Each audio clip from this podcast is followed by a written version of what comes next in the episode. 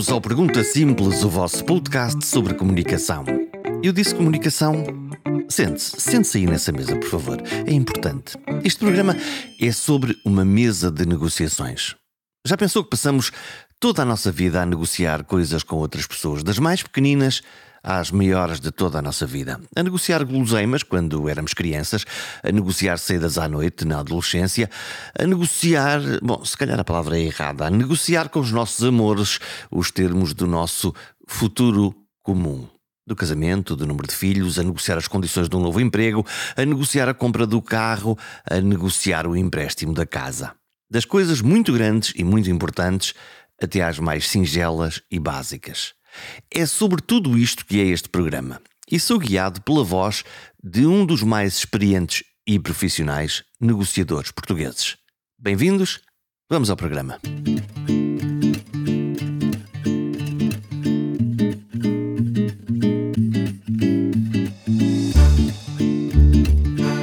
Negociar é uma arte e uma necessidade mas não raras vezes muitas negociações não conseguem um bom final, porque há quem acredite que para eu ganhar, tu tens de perder.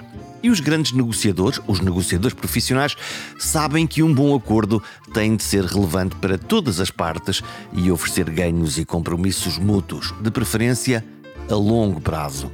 No fundo, uma negociação acontece quando as partes acreditam num caminho comum mas tem de esbater diferenças entre ambos. Negociar é seguramente um exercício mais de cooperação para resolver um problema comum do que uma competição para ver quem ganha ou quem perde. Há em Portugal uma mesa de negociações permanente com grande influência na nossa vida. É conhecida como a concertação social, uma mesa onde se sentam o governo, os patrões e as centrais sindicais. E é, por natureza, um palco de consensos depois de semanas de troca de pontos de vista das grandes diferenças até ao grande acordo. Salários, impostos, leis do trabalho, pensões de reforma, prestações sociais, tudo está na mesa. João Proença, o convidado deste programa, dedicou grande parte da sua vida política a ser negociador do lado da UGT. Hoje é presidente do Conselho Geral e de Supervisão da ADSE. Também falamos deste importante sistema de apoio na saúde dos funcionários públicos. Mas começamos a conversa pelo trabalho que há que garantir antes de partir para uma negociação. O trabalho de casa. É preciso ler e estudar bem os temas e por isso gravamos numa sala cheia de livros e dossiês com milhares de páginas de informação útil. Sim, está sim. confortável? Eu estou. Muito bem, perfeito. Eu também e esta estou. imagem está onde? Essa imagem está boa. Tem livros está. atrás, quer dizer, com livros, com livros, livros atrás. não falta, aqui não há tantos porque tenho, eu sei aqui os, os dossiês de trabalho. Engenheiro, quantos livros tem? Aqui estão muitos. Ah, aqui estão, não sei, as mulheres, mas eu tenho muitos mais. Muitos mais. muitos mais. É um leitor compulsivo? Sim, bastante, bastante. Leio muito. Leio muito, agora leio-se muito, sobretudo livros de trabalho. Mas também, li, li, sempre muito. Anda a ler sobre quê? O quê? Ou, ou anda a ler sobre quê? O que é que, o que, é que, o que, é que, o que, é que lhe interessa? Ah, interessa-me um pouco tudo na vida, mas eh, digamos, adoro livros policiais, já lhe digo, e por isso aí muitos. Mas, As mas, desta eh, vida? Mas digamos, neste momento é mais livros técnicos, livros sociais, emprego, política social, União Europeia, OIT, coisas do género trabalho decente, essas coisas. Agora leio muito, muito. Romances leio menos, mas ainda se lê alguns. Há pessoas que precisam de muito poucas apresentações. Se eu disser João Proença, o GT, toda a gente o conhece. Uhum. Sindicalista, eh, engenheiro químico e metalomecânico? Metalúrgico. Metalúrgicos. Essas duas coisas juntas. Porque dei aulas de metalurgia. Deu aulas? E, no técnico. E, e ensinava, no, no, no, ensinava o quê? Várias cadeiras, digamos, era assistente do, no professor catedrático Estácio Marcos, depois eh, com a saída dele em 74 acabei por ficar a lecionar as cadeiras de metalurgia, não ferro, siderurgia, portanto várias cadeiras de metalurgia em três cursos, o curso de Engenharia Química, Engenharia Metalúrgica e o curso de, de Engenharia Mecânica. Hum. Senhor Engenheiro, ainda faz sentido falar de luta de classes? A luta de classe entendida como que é evidente que há interesses de grupos que são diferentes. Agora, dizer que de facto esta luta de classe, trabalhadores, capitalistas e coisas do género, acho que já não faz qualquer sentido assumir este tipo de luta. Agora, há interesses divergentes, que poderão ser convergentes, no quadro de políticas que sejam consensualizadas, mas que normalmente é evidente que as empresas procuram maximizar lucros e, e é legítimo, e os trabalhadores procuram melhores condições de vida e de trabalho, e portanto há interesses divergentes que convergem muitas vezes, nomeadamente quando há acordos, porque os acordos acabam por ser compromissos que defendem mutuamente as duas partes. Hum. Esteve durante muito tempo como negociador profissional. Posso chamar-lhe assim, negociador profissional? Não, era, era dirigente de uma central sindical. Mas negociou muito na sindicato. social. Sim, celebrei todos os acordos de concertação social em Portugal até 2013, como negociei todos os acordos da administração pública, porque na prática fomos nós que institucionalizamos. Aliás, o próprio direito à negociação. É bom lembrar que. Isso não estava nos papéis, não era, é, não, era, não era uma coisa normal? Não, os trabalhadores da administração pública não tinham direito à sindicalização até 77 até 74, até o 25 de Abril. E a luta por criar os sindicatos e depois a luta por estabelecer direitos que não são iguais aos dos restantes trabalhadores. O direito à negociação coletiva é especial, regulado por uma convenção da OIT e nós batemos por isso e conseguimos ratificar a convenção e com isso ganhar o direito à negociação, como o próprio direito à greve. O direito à greve tem algumas, eh, em geral é mais ou menos igual, mas eh, tem algumas particularidades. Repare que ainda hoje constituir sindicatos nas forças militares ou militarizadas têm os seus, os seus queres e, portanto, e, e com direito à greve limitado. Bem, em toda a Europa, em todo o mundo, há sempre alguma especificidade na negociação e no direito à greve. Há muitos países que não permitem associações profissionais na, na área da, da, própria administração pública, mas sobretudo na área das forças uh, militares e militarizadas. A Nós ideia de ter um, isso. A ideia de ter umas forças armadas a fazer greve ou uma PSP fazer greve eu que não tenho nenhuma dúvida sobre o direito à greve, é, é, um, é, não, o direito à greve, de qualquer modo, é um direito que não é um direito selvagem. Embora haja países que no regulamento é direito à greve e, portanto, são permitidas greves selvagens, mesmo em países como a, como a Bélgica, em que se declara a greve, se no centro da Europa, em que se declara uma greve imediatamente para vigorar de imediato. Em Portugal tem uma regulamentação, e nomeadamente em setores que tenham a ver com defesa de interesses fundamentais do país, digamos, aí há sempre algum período cautelar e há limitações. Vemos na saúde onde isso acontece, onde, Sim, onde existem... há o serviço mínimo. Nós temos os serviços mínimos bastante regulamentados.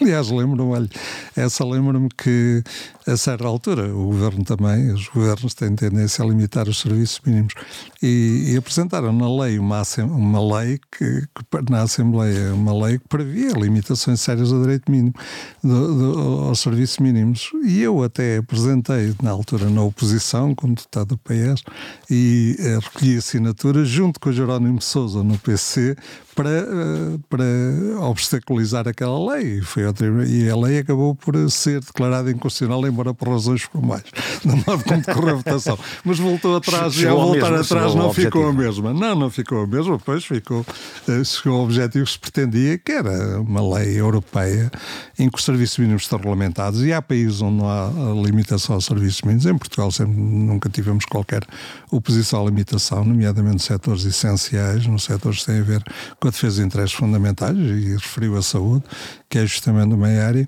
e, e, portanto os sindicatos portugueses nesse aspecto respeitam normalmente, respeitam o serviço mínimo. É mais fácil falar com o presidente da CGTP ou com o presidente dos patrões? Não, eu diria que, repara, que o presidente, quando a UGT foi criada, e foi criada em 79, uh, em 78, 69, portanto, uh, outubro de 68 foi a data da associação, da, da reunião que criou a UGT. Portanto, na altura havia, não havia relações com a CGTP. Relações com a CGTP formais só apareceram quando eles eh, aceitaram os lugares na Constituição Social, que foi em 89.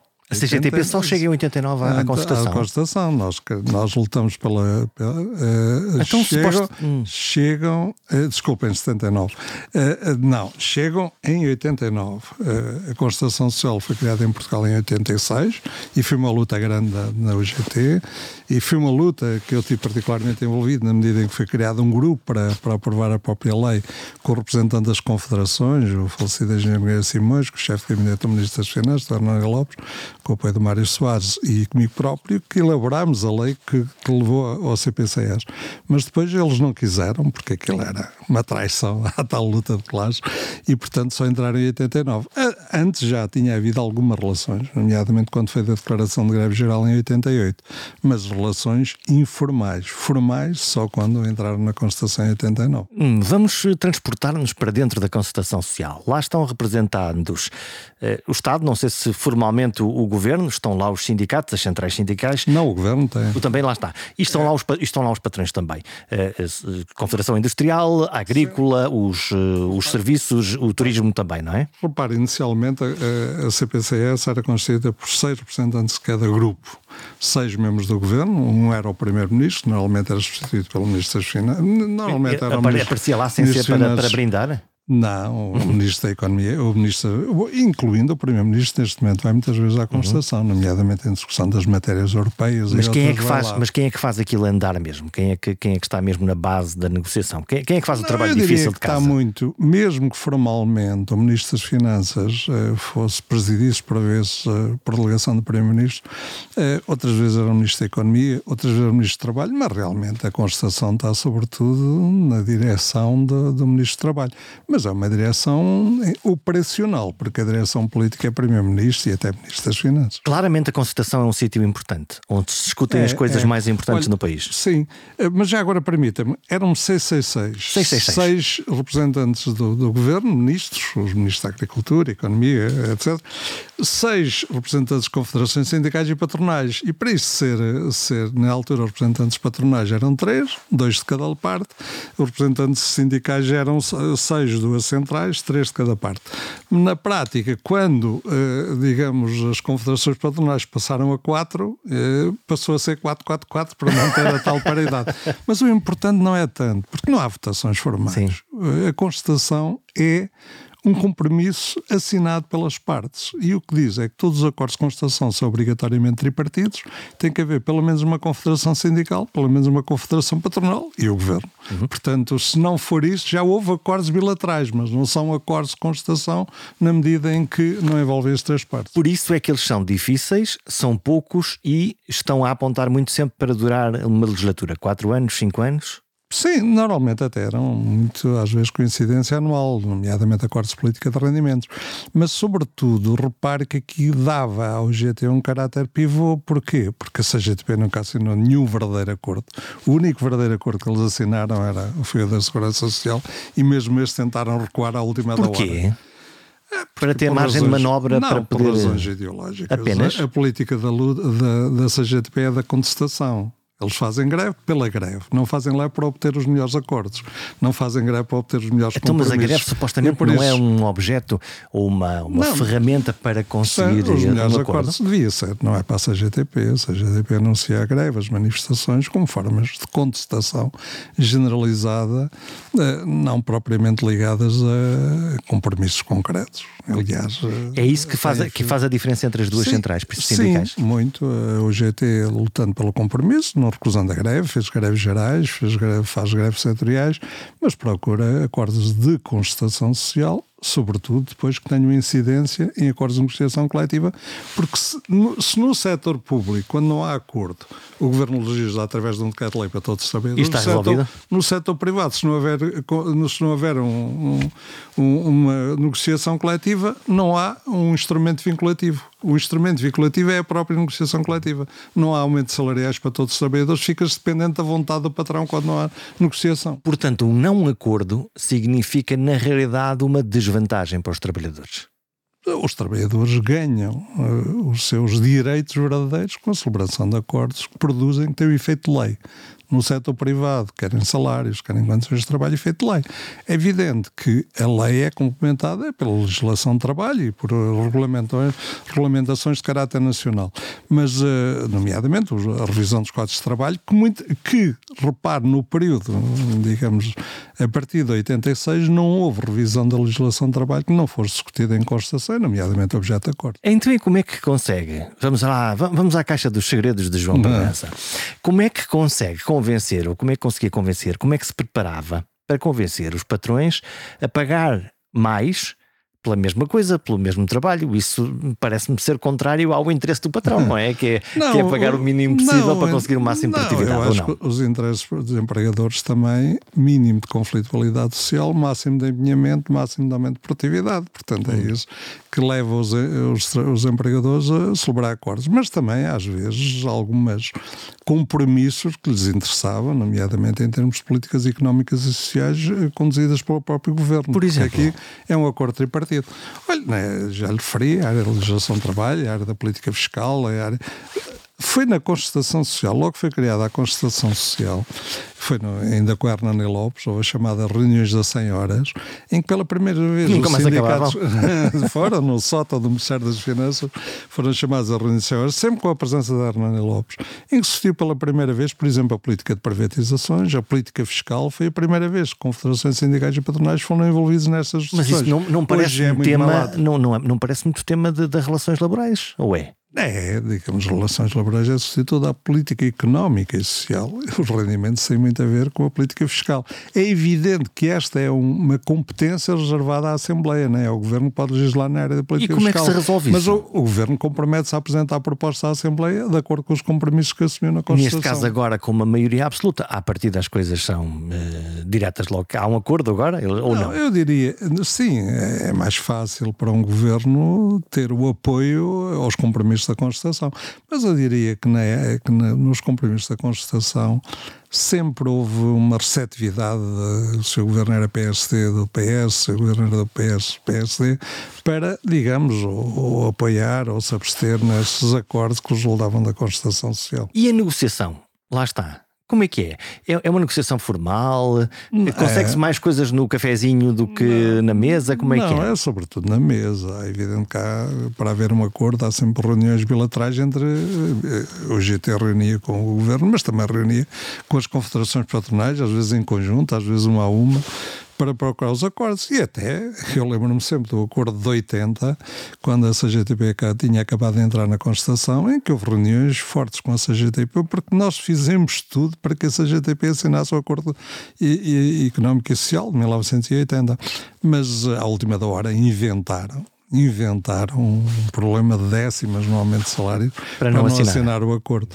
Uh, e repare que isso até deu um conflito na própria CGTP, que levou à saída de dirigentes como Zé Luís Judas na altura. Hum, e mesmo quando, quando lá está, quando a CGTP abandonava a mesa das negociações, ainda lhe telefonavam depois a perguntar como é que, como é que, ia, como é que ia o jogo ou não?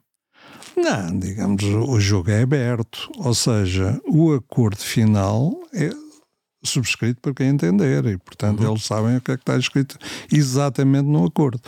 Agora, de facto, muitas vezes a GTP, eh, digamos, na prática, na prática procurava evitar que nós celebrássemos os acordos e, portanto, obstaculizar a, a negociação e, portanto, até obrigava, digamos, às vezes, a, a algumas negociações mais particulares, nomeadamente através das tais reuniões bilaterais.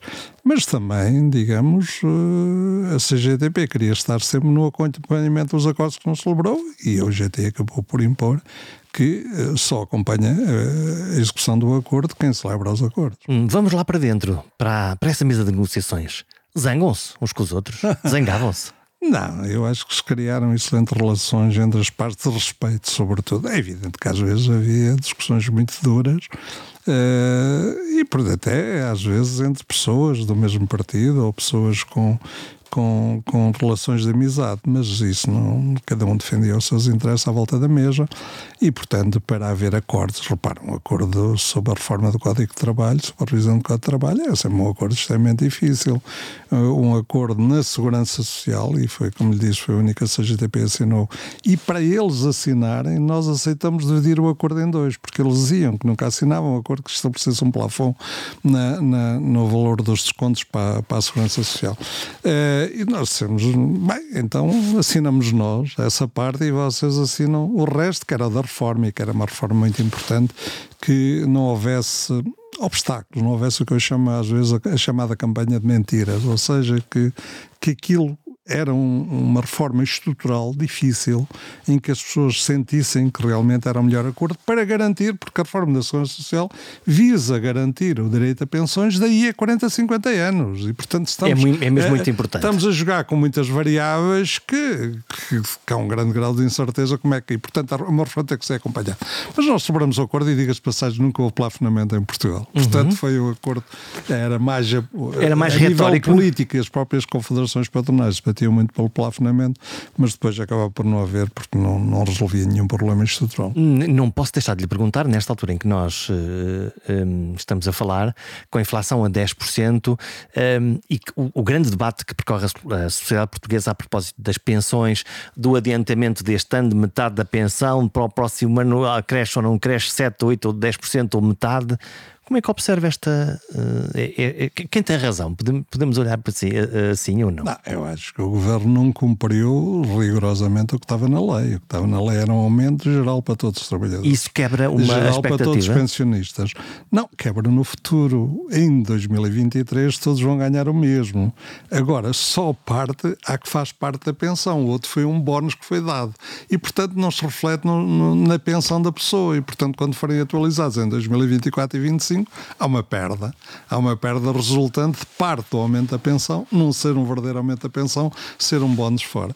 É por isso, às vezes, na negociação coletiva também se estabelece isso, para facilitar a negociação coletiva, certos pagamentos são pagos uh, em termos de subsídios e não propriamente aumento salarial, para evitar justamente esse impacto futuro que a base parte do salário. Uh, mas uh, foi importante, porque é evidente que eu estou preocupado na segurança social mais com mais com essa sustentabilidade futura. Eu acho que não põe um problema de sustentabilidade, pois é um problema de envelhecimento sério da população, o número de ativos descontam para, para, para os reformados, para cada reformado já está a aproximar de um para um, o que realmente. Porque, cada... porque, as pensões não são uma caixinha em que nós estamos a receber dinheiro que descontamos lá atrás, não. Os ativos estão a pagar claro, neste momento as pensões dos mais velhos. Exato. Há o regime de capitalização, nomeadamente hum. em fundos de pensões, o dinheiro é posto a render e é isso que vai pagar a pensão do próprio. Nomeadamente os fundos de pensões eram o regime privado que em Portugal tende a desaparecer. Havia a única parte importante que existia em Portugal eram os fundos de pensões da banca, mas a própria banca já entregou, entregou esses fundos ao parte, Estado, não é? Grande parte ao Estado e não entregou tudo porque não tinha dinheiro para pagar as tais, as tais pagamentos anteriores. Uh, mas os fundos de pensões têm tido problemas. Uh, houve a fraude do Chile, uh, quando foi Pinochet que acabou com os fundos de pensões e passou a um regime de distribuição, uh, e que depois acabaram para as pessoas serem altamente penalizadas. Há fundos de pensões, ainda agora em Inglaterra, com este há dias falava, há fundos de pensões em risco de falir. E hum. falir significava que as pessoas perdiam o direito à pensão porque o seu dinheiro estava no. O que não vai acontecer, não vai. porque o Estado, obviamente, vai não. ter que intervir e pagar isso. Nem sempre. Nos Estados Unidos é o fundo de pensões que faliram, noutros países é o o fundo de pensões faliram e trabalhadores ficaram sem direito à pensão. Mas em Portugal o regime é o, o tal regime de distribuição. Não há propriamente capitalização, há uma pequena componente de capitalização, até para garantir às vezes algum complemento na pensão.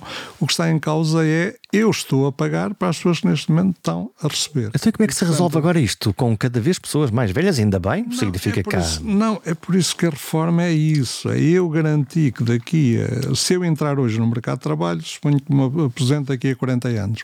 Eu garanti que daqui a 40 anos ainda vou ter direito a uma pensão digna. E que, de Como facto, é que isso se faz? Epá, neste momento, e é a tal grande preocupação que eu tenho, é que se fez que há alguma desvalorização da pensão. Digamos, neste momento a pensão anda em 50 e tal por cento de salário no, no, no momento da reforma e, portanto, depende um pouco. Porque antigamente contava os últimos 10, 10 até às vezes contava o último, o último ano, o melhor momento deles. da reforma. Depois passou a contar os últimos melhores 10 dos últimos 15 anos. E isso deu origem a alguma manipulação. Ou seja, as pessoas estavam a receber por fora e nos últimos 10 anos então queriam tudo por dentro claro. e isso dava um dia, uh, epá, era uma autêntica fraude perante a segurança social.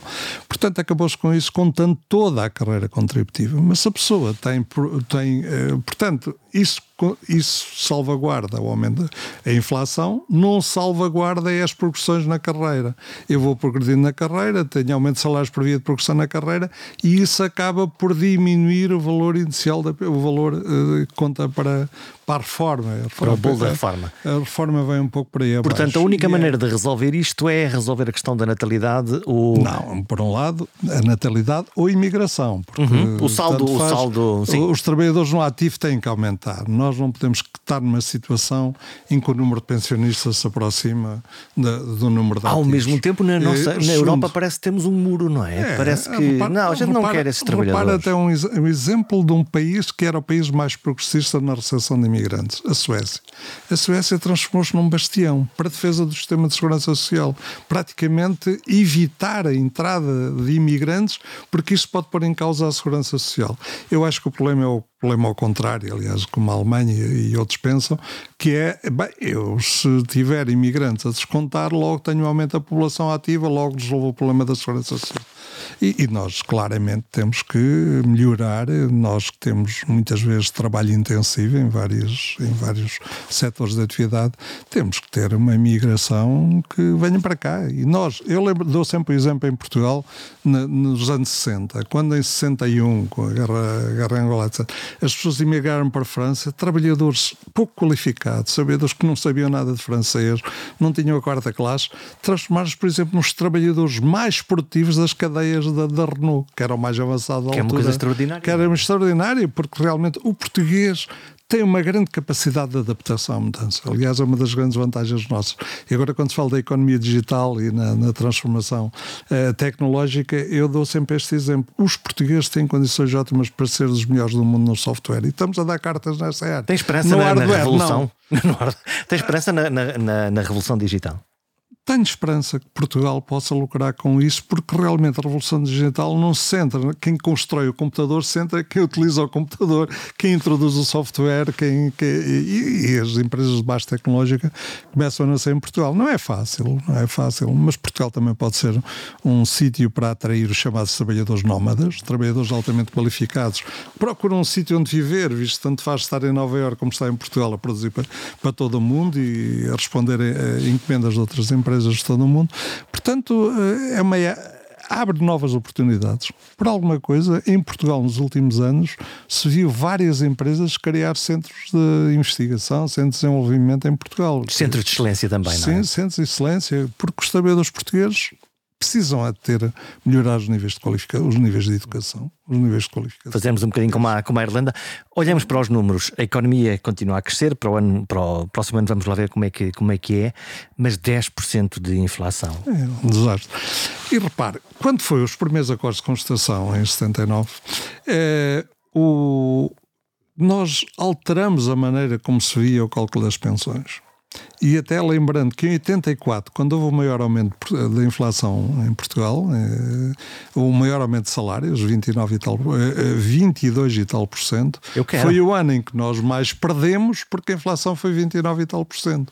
Ou seja, os, a ilusão, ilusão monetária, sim, não é? ilusão monetária. É. E, portanto, da vez de fazer em termos de recuperar a inflação passada, passar a discutir em termos de inflação futura. E criar até o chamado ciclo virtuoso permitiu desinflacionar e aumentos de ganhos reais. Bem, eh, o Estado, a ausência de acordos de constatação e, de facto, este raiz um bocado extraordinários da inflação levou 2022 é um desastre em termos de salários. E há que promover recuperação de salários no, no, epá, tá, gradualmente e que levou isso, o GT, agora os, salários, os, os sindicatos da função pública, a celebrar acordos tentando criar condições para criar melhoria de salário real e, ao mesmo tempo, condições para defesa do emprego e da, da, da competitividade é da economia. Não é só 10%, há uma parte da economia, mas vamos ao supermercado e aí na comida já não é 10, já é 15, já é 16, já é 17. é dramático e então as indústrias muito dependentes de energia e coisas do género que, que, são fortemente afetadas. E daí tem que haver políticas e às vezes tem havido pouca sensibilidade nas políticas sociais, nas políticas de resposta, nomeadamente agravou-se a pobreza, agravaram-se as desigualdades, criaram-se condições difíceis para muita gente condições difíceis. E vamos começar mas, a vê-las agora muito, não é? Sim, e, mas Portugal tem, tem este duplo desafio. É fundamental combater a pobreza e o aumento do salário mínimo foi muito importante nesse aspecto para o combate à pobreza, mas é também fundamental que os nossos quadros não emigrem porque se os nossos quadros continuarem a migrar, nós estamos perante um problema sério. E é um risco real, isso, não é? E é um risco real. 20% é dos, dos licenciados dos últimos anos estão a emigrar. E, portanto, e, e, normalmente as pessoas que imigram são as pessoas mais aventureiras, mais, mais dispostas a novos desafios. E, portanto, temos que temos que atrair quadros também. Portanto, é este duplo desafio. Por um lado, digamos, de, de, de evitar a imigração de quadros e atrair até quadros vindos da imigração e, ao mesmo tempo, realmente combater a pobreza, combater as desigualdades, combater as discriminações. Um dos sistemas eh, que mais nos protege desde, desde o pós-25 de Abril quiçá até desde 1971, embora assim não se chamasse, é o Serviço Nacional de Saúde, onde nós temos uhum. acesso uh, universal, enfim, tendencialmente gratuito. Não é gratuito, nós pagamos por via dos impostos. Os funcionários públicos têm um, um outro subsistema que conhece bem, que é a, que é a ADSE, e, e eu, eu, estive a ver aqui alguns números e, e fiquei surpreendido. Não, não devia, porque eu sou casado com uma funcionária pública. Eles pagam 3,5% do salário para ter um sistema de saúde. Mas espera, repare, mas eles têm SNS? Não, repare que estamos a falar de SNS e metade da população portuguesa tem seguros. Portanto, o que é que está a passar aqui? O, o, o, SN, o ADSE, vamos lá ver. A ADSE, quando foi criada em 63, era, digamos, o Salazar, da vez de pagar no salário, deu aos seus trabalhadores a poucos, porque à altura eram só os trabalhadores com nomeação, eram poucos milhares. Era um bónus. Depois foi alargando. Não pagava toda a saúde. Depois. Eh, ah, pagava toda, exato. Pagava havia... 100%, o trabalhador não pagava nada. O trabalhador só começou a pagar depois do 25 de Abril, foi pagando 0,5, 1,5, e a certa altura, com a Troika, disse isto. Uh, quando se celebrou o memorando da Troika, disse lá a ADSE passa a ser financiada pelos seus beneficiários. O que é aconteceu? Passamos de 1,5 para 3,5 a pagar. E neste momento, salvo uma pequena contribuição, mais de 91% das receitas da ADSE são das, dos seus beneficiários. Portanto, é uma Portanto, mútua, no fundo. Quer dizer, são, é uma são mútua, os trabalhadores aliás, que pagam. Estudou-se que se aquilo devia ser um instituto público, se devia ser uma mútua. Até o grupo que estudou defendia a mútua, mas acabou por haver a opção política, com o apoio dos sindicatos, de criar um instituto público. Mas é um instituto público muito especial, porque é financiado pelos seus beneficiários. E é um direito. Então, e porquê e por isso, Estado, quando alguns, governo... quando alguns uh, confundem e dizem epá, com a criação do SNS devia acabar a ADSE, então porquê é que não acabam os seguros todos? Porquê? Repara, o SNS, que eu defendo, sempre defendi, era muito amigo do, do António Arnaud, considero uma base fundamental do sistema social em Portugal, do Estado Social. O Estado Social, na prática, educação, saúde, segurança social. Uh, e essa é uma peça fundamental. Garanta a todos os trabalhadores o acesso à saúde, mas não paga tudo na saúde. E em Portugal, sobretudo, as famílias pagam muito. As famílias pagam mais 30% dos custos de saúde. Mais 30%. Portanto, precisam de ir ao seu bolso, além Não, daquilo olha, que pagam se for à farmácia, pagas. Se for tirar uma, uma consulta no médico, paga. Antigamente até havia as taxas reguladoras, que agora acabaram na Baia, é? etc. Mas, de qualquer modo, continuamos a pagar mais 30% das despesas de saúde em Portugal não são financiados. O SNS não tem financiamento, o Estado não tem dinheiro para garantir todo o financiamento do sistema de saúde. E, portanto, daí terem sido criados seguros e os subsistemas. Os subsistemas, neste momento, financiados, os sistemas públicos. Os sistemas públicos, a ADSE, os militares, as forças militarizadas, privados. Tem os SAMs, dos bancários, tem a PT, tem o CTT, etc. Tem a EDP, que tem subsistemas privados. Mas, portanto, seguros e subsistemas privados são coisas diferentes, mas na prática visam o mesmo. Visam as pessoas. Pagam para ter um mecanismo complementar do SNS. Esses é, sistemas... é justo. Não, é justo porque não, acha que devem acabar os seguros em Portugal? Não, não, acha todo, que deve acabar o seguro automóvel mas, e mas, os seguros... mas acabam não, por pagar duas vezes, não é? Não. No Serviço Nacional de Saúde, todos têm iguais condições de acesso. Não pode haver discriminações, não, pelo menos não devia uh, haver discriminações. Agora, o Sistema Nacional de Saúde não está em condições de garantir o direito à saúde a todos. E, portanto, a existência dos subsistemas de saúde traduz-se em duas coisas. Uma, e de em duas coisas. Uma é parte daqueles que pagam, se não pagassem por esta via, era o SNS a pagar, tinha que ter maior financiamento. Outra, o facto de haver fora do SNS, digamos, consultas, intervenções cirúrgicas, etc., faz com que o SNS tenha maior disponibilidade para continuar a garantir a todos o acesso à saúde. Portanto, é um Mas, mecanismo portanto, de acomodação que, no fundo. Uh... É um mecanismo que existe em todo o lado, na Europa e no mundo. Quer dizer, há sistemas basicamente privados, Estados Unidos. Há sistemas basicamente públicos, Europa. O SNS, um sistema público, mas complementado por alguns garantias em termos privados. E faz sentido alargar a DSE enfim, para qualquer cidadão que queira. Não faz, não faz. Eu vou lhe dizer porquê. Porque a ADS é um sistema solidário. Todos pagam de modo diferente em função do seu salário e rendimento, mas todos têm iguais direitos. Se abranges toda. Portanto, funciona quando é um grupo fechado quando satisfaz um dado grupo. Pode ser eh, o Estado, pode ser uma empresa, pode ser, eh, digamos, um grupo fechado. Agora, se só forem para esse sistema as pessoas estão com problemas de saúde ou se aproximam da idade eh, mais idosa ou os ou mais pobres. Género, os mais pobres, pagam menos, etc., o sistema rapidamente entrava em falência ou então tinham que pagar muito mais do que os 3,5. Essa conversa volta e meia volta a, a... Não, mas, portanto, eu queria dizer a ADSE não é um privilégio de funcionários públicos, é um direito que eles têm de ter um sistema que os defende e para o qual pagam. É só isso. Então, mas como está a dizer é que os funcionários, neste caso os, os subscritores da ADSE, pagam 90, eh, 91% das atuais receitas. 91%. E algumas são prestação de serviços, das outras receitas. O Estado só paga as juntas médicas que ele, próprio pede, eh, que ele pede e que até é discutível que a ADSE deva fazer. Então, e porquê, Mas... e porquê que nós temos uma tão forte componente do Estado a, a mandar na, na, na ADSE? Epá, digamos, o modelo escolhido, que é o, de, é o de, de, Instituto Público, implica que realmente o Estado tenha uma palavra importante a dizer, mas manda mais do que devia, quanto a mim, manda mais do que devia, na medida em que muitas vezes as tutelas, nomeadamente as finanças, que acham que continuam a ser donas da ADSE, e a tutela estratégica, que antigamente era a saúde, depois, depois foi a administração pública, atualmente, digamos, a Ministra de Estado, Mariana Vieira da Silva, às vezes eh, assumem eh, decisões para não decidir um alargamento não decidi de matar alguns abusos que existem, eh, alguns sistemas de injustiça que existem e que podiam resolver. Mas o alargamento, o alargamento foi muito importante, para termos por ele, demorou anos a que o governo aprovasse. Eram só funcionários públicos, os formalmente funcionários públicos, depois entraram os... Os chamados contrato individual de trabalho. Repare que o Estado... Mas que são funcionários públicos, de facto, Só na é? mesma, tem ao lado outros funcionários públicos. O Estado há que deu um estatuto particular a alguns serviços, justamente nomeadamente a gestão deixou de haver hospitais públicos, todos os hospitais estão no tal sistema. São, digamos, são EPS essa, ou, ou empresariais. Sim, e portanto as empresas municipais e outras. E portanto foi. Todos os que foram criados, eh, os que foram contratados depois deles serem criados, não têm um contrato de trabalho em funções públicas, têm um contrato individual de trabalho.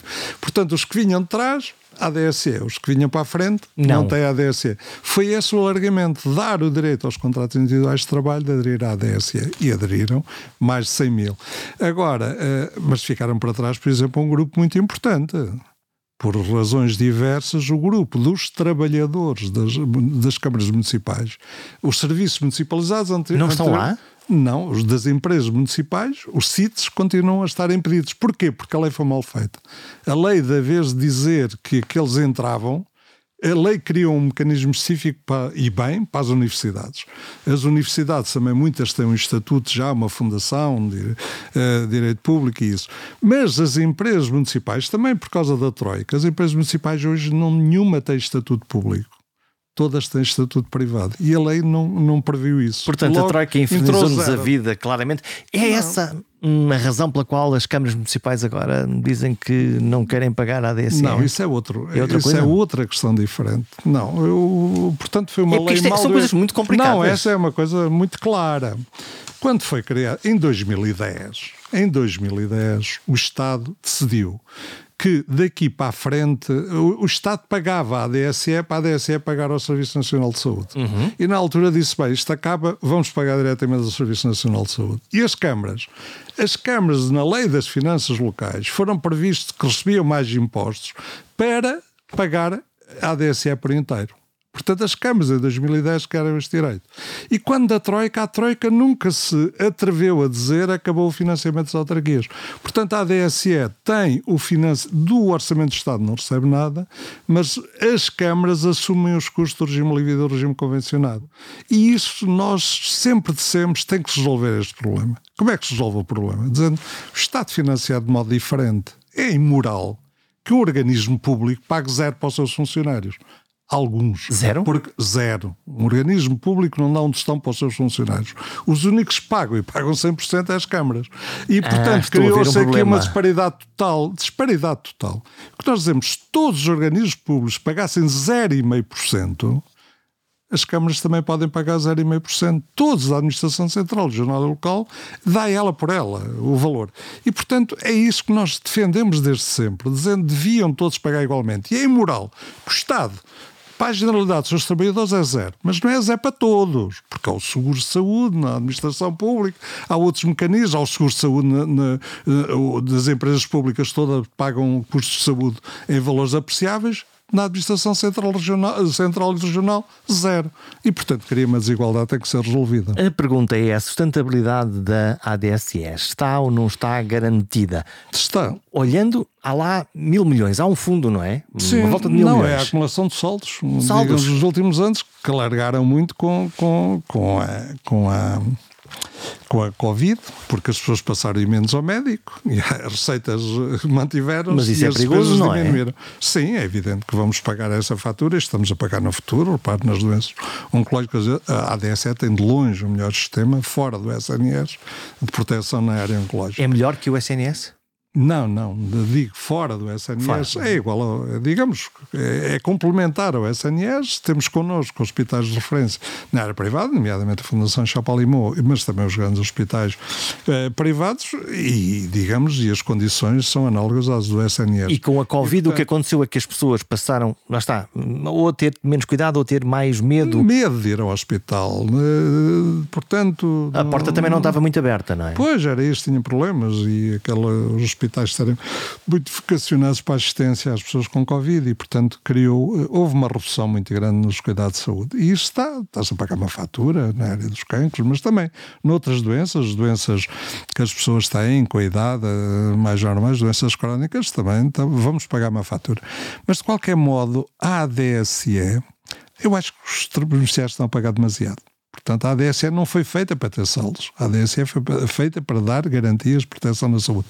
Mas a ADSE também só se defende se é sustentável. Quando alguns dizem vou produzir para metade, 3,5 produzimos para 1,5. Bem, a ADSE abriu falência como nós a vemos.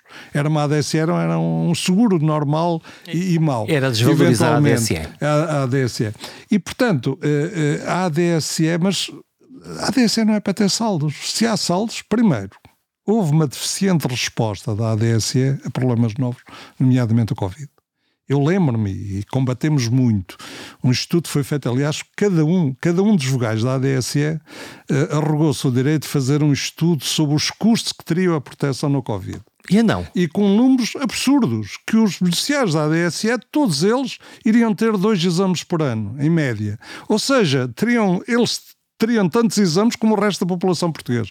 Bem, foi totalmente absurdo. Isto para justificar que a ADSE não protegeu os seus beneficiários na era da Covid. Covid, segurado pelo SNS, a ADSE não protegeu os seus beneficiários. E, e portanto, houve respostas inadequadas neste período. A ADSE está em condições de garantir um pouco melhor proteção na saúde e está em condições um pouco de reduzir alguma da contribuição dos beneficiários, porque realmente estes saldos estão a atingir um montante e ainda por cima. Os saldos são, estão depositados nas finanças, por lei, imposto por lei, e as finanças pagam 0,1%, digamos, em termos. Ah, ou seja, Vamos os, saldos, os saldos este ano diminuíram 7 ou 8 ou 9% por causa da inflação. Estão no cofre das são, finanças? São geridas pelo Tesouro, pelo Tesouro Público. Não era melhor usar esse dinheiro pública. para... Era o que nós queríamos, é que nos fosse dada a possibilidade de gerir os saldos, mas não. É imposto que os saldos, como todos os organismos públicos, têm que ser depositados, digamos, no, no cofre do Tesouro. Está explicado então. E, portanto, voaram 10%? voaram quase 10%. Voou uma grande porcentagem este ano com a inflação, foi comida pela inflação e as finanças pagam muito pouco. Hum. Quando um, qualquer um de nós eh, tem alguma angústia de saúde, quer, eh, vai conversar-se com o seu médico e o seu médico de família, os que temos médico de família, hum. um, eh, o médico diz: Ok, faça aqui estas análises, este exame, faça isto, faça aquilo, faça outro, e nós fazemos, mas na realidade quem decide, entre aspas, é, é o médico, não é o que nos aconselha. Sim, sim. Um utente de, da, da ADSE, na realidade, em bom rigor, não precisa disso. Se quiser não, ir não hoje à cardiologia, não, amanhã. Uh, esse, esse mecanismo de regulação existe de alguma maneira? A DSE é criada num, num, princípio que é fundamental. Que é? O direito, o, o, o utente da ADSE, o beneficiário da ADSE, tem direito a escolher o seu médico. Escolher um médico que esteja em regime convencionado, tenha uma convenção assinada com a ADSE, ou um médico em regime livre. Escolhe qualquer médico deste país. É evidente que, e também ir ao SNS é um direito que assiste a todos os portugueses, incluindo os beneficiários da ADSE, embora eles às vezes tenham sido discriminados. Tenho e continuam. No serviço público? no serviço público. A ADSE está a pagar eh, os transportes para as diálises. A ADSE viu recusar durante muito tempo o acesso a alguns serviços, nomeadamente aos cuidados continuados de saúde, etc. Portanto, este problema das discriminações está quase resolvido. Eu digo quase porque ainda há algum restinhos que resta. Uh, agora, o, se ele escolher ir ao setor privado, se ele for ao setor convencionado, está defendido, porque o setor convencionado tem um preço fixado, é a ADSE que paga diretamente um ao prestador de saúde e ele tem um copagamento. Em alguns casos, na oncologia, há muitos casos em que a ADSE paga 100%. Portanto, só paga o copagamento. Se for em regime livre, para a DSE o custo é idêntico, às vezes até é ligeiramente superior no regime livre, o custo para a DSE.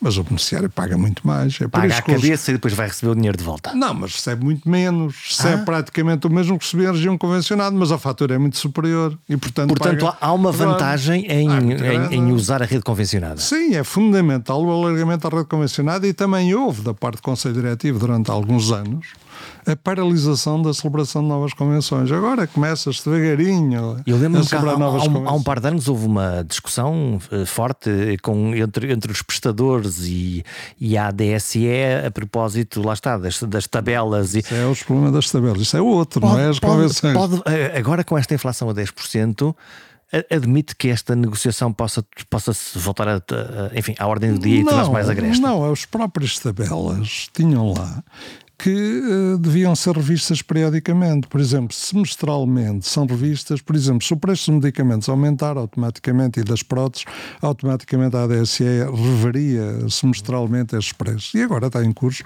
face a esta inflação, também sustentável na área da saúde, uma revisão geral de preços. Mas a revisão tem que ter uma contrapartida para mim clara.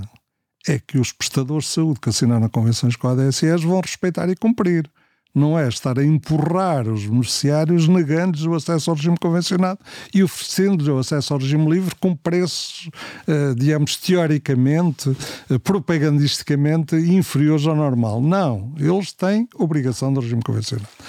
E para isso fizeram, até usaram um esquema que é, é condenável porque não nos novos preços fixados nas tabelas, não tendo a ADSE mexido no custo do, do médico e da, da equipa de intervenção cirúrgica, muitos, alguns prestadores de saúde, nomeadamente grandes, reduziram os honorários médicos e fez com que alguns, tentando empurrar o, o médico, o para, o regime, médico. para o regime livre. Uhum. E como é regime livre, tudo é regime livre. É isto tem que acabar. É? Estive... Mesmo com o regime livre, o médico esteja em regime livre, a convenção tem que tratar tudo o resto. Tudo o resto. Tive agora um vislumbre de João Proença ao negociador. Isso é evidente que estas questões são sempre pendentes, mas eu acho que a revisão poderá ter alguns problemas pontuais. Em setembro houve uma nova correção da revisão, por nomeadamente previsando a intervenção de, de meios tecnológicos, das intervenções cirúrgicas, pagando melhor, etc. E coisas novas e agora, que estão a chegar, não é? Como é sim, é normal. Sim, normal. É. Hum, estamos a fechar esta nossa conversa. Eh, deu aulas no técnico, eh, passou pelos assuntos nucleares também. Bom, estamos, estamos aqui com um problema que é o gás está caro, a eletricidade está cara, a Europa diz, bom, nós queremos eh, energias renováveis, nós queremos seguramente eólicas, queremos barragens e o nuclear. Nós estamos numa crise energética, certo? 1973, sim, sim. o primeiro choque. Isto, nós podemos dizer o que quisermos, é guerra, é isto. Nós temos um problema de custo da energia ou de, ou de, ou de transição energética. Para onde é que vamos? Não, temos uma situação de guerra e temos a chantagem resultante da guerra que conduz ao aumento dos preços combustíveis. Fora disto, é evidente que a humanidade, até por razões ambientais, tem que recorrer às renováveis. Eu lembro-me que nos anos 70, eh, fui chefe de gabinete de secretário de Estado da Energia e já na altura se defendia o, o, digamos, as energias renováveis. Depois, mais tarde, até depois nos anos 80, foi coordenador do Plano Energético, do Secretariado de Informação do Plano Energético Nacional. Na prática, era a discussão pública sobre a energia nuclear. E na, na altura foi rejeitada a energia nuclear, não por ser nuclear, porque havia muitas ideologias à volta do nuclear, mas sobretudo porque era mais caro. Portugal é um país de pequena dimensão, uma central uh, nuclear, Portugal não. Era demasiado. Não, era demasiado. Agora, essas questões põem-se. Eu diria que para Portugal continua a pôr-se o tal problema de dimensão, mas voltou-se a pôr o nuclear de cima da mesa. O nuclear é uma energia limpa. Salve uma coisa. O que é que fazemos aos resíduos nucleares? Que ainda não sabemos, não é? E, epá, são depositados em caixões no fundo do mar, mas uh, com riscos grandes para o futuro. E, e portanto, ou nas, no fundo das minas, minas de sal e outros. Uh, agora, o, acho que cada vez se põe mais o problema de defender energias renováveis, resolver a interligação europeia. Portugal é um país muito dependente de tal pequena dimensão. Por exemplo, energias renováveis em Portugal é o solar, o eólico. Epá, se tiver ou se sol, gasta ou acabou. Não, se gastou, acabou. E se não tiver sol, não há energia solar. Logo, para a rede estar equilibrada, tem que haver importação de, de energia. Ou, ou Exportação quando temos sol e, e, e importação claro, quando não que, temos. Tem que haver interligações europeias, é, essa é fundamental para o futuro. Mas, sobretudo, a Europa está confrontada com este desafio. Para os carros elétricos, outros desafios que hoje temos presentes, é tentativas de, de digamos, de um, de, um, de um planeta com futuro. Uma grande negociação ganha-se com um bom bluff ou ou com uma honestidade, com uma honestidade extrema? Bem, blefs também há, mas eu acho, sobretudo, venhas com capacidade de proposição, estar sempre atento uh, à oportunidade de fechar um acordo apresentando propostas inovadoras que possam ser aceitas pelas partes e que possam conduzir à defesa dos interesses que nós representamos, no meu caso, a defesa dos interesses dos trabalhadores. E, portanto, é isto, tem que estar muito atento à negociação e tem que ser muito propositiva. Aqueles que vão só para contestar ou isso, é difícil celebrar acordos. Aqueles que vão empenhados em obter um acordo, bem, eu acho que o acordo é sempre melhor, que seja celebrado, é melhor para todos. É um compromisso. É um compromisso em que todos têm a ganhar. É, não é um compromisso de soma zero. Costumas dizer isso. Às vezes o que tu ganhas é o que eu perco. Não. A constatação é, é de soma positiva. E, portanto, o problema é que seja muito positiva para todos. Quando é um compromisso também que se ganha pouco, é um compromisso que não tem grande interesse em termos de futuro, porque as partes depois eh, tentarão tudo para não dar continuidade ao acordo. Os bons acordos são robustos, os bons acordos garantem ganhos para todos, os bons acordos perduram no tempo. O pior do mundo é não conseguir chegar a um acordo. Normalmente, uma ruptura negocial representa uma perda para todos. Um bom acordo exige boa e aturada comunicação. Ouvir o outro, construir, cooperar, desenvolver soluções boas para todos. É um processo que exige estudo, preparação e vontade. E treino, muito treino. Sim, uma boa negociação depende de bons profissionais, bem preparados e com grande vontade de chegar a acordo. Até para a semana.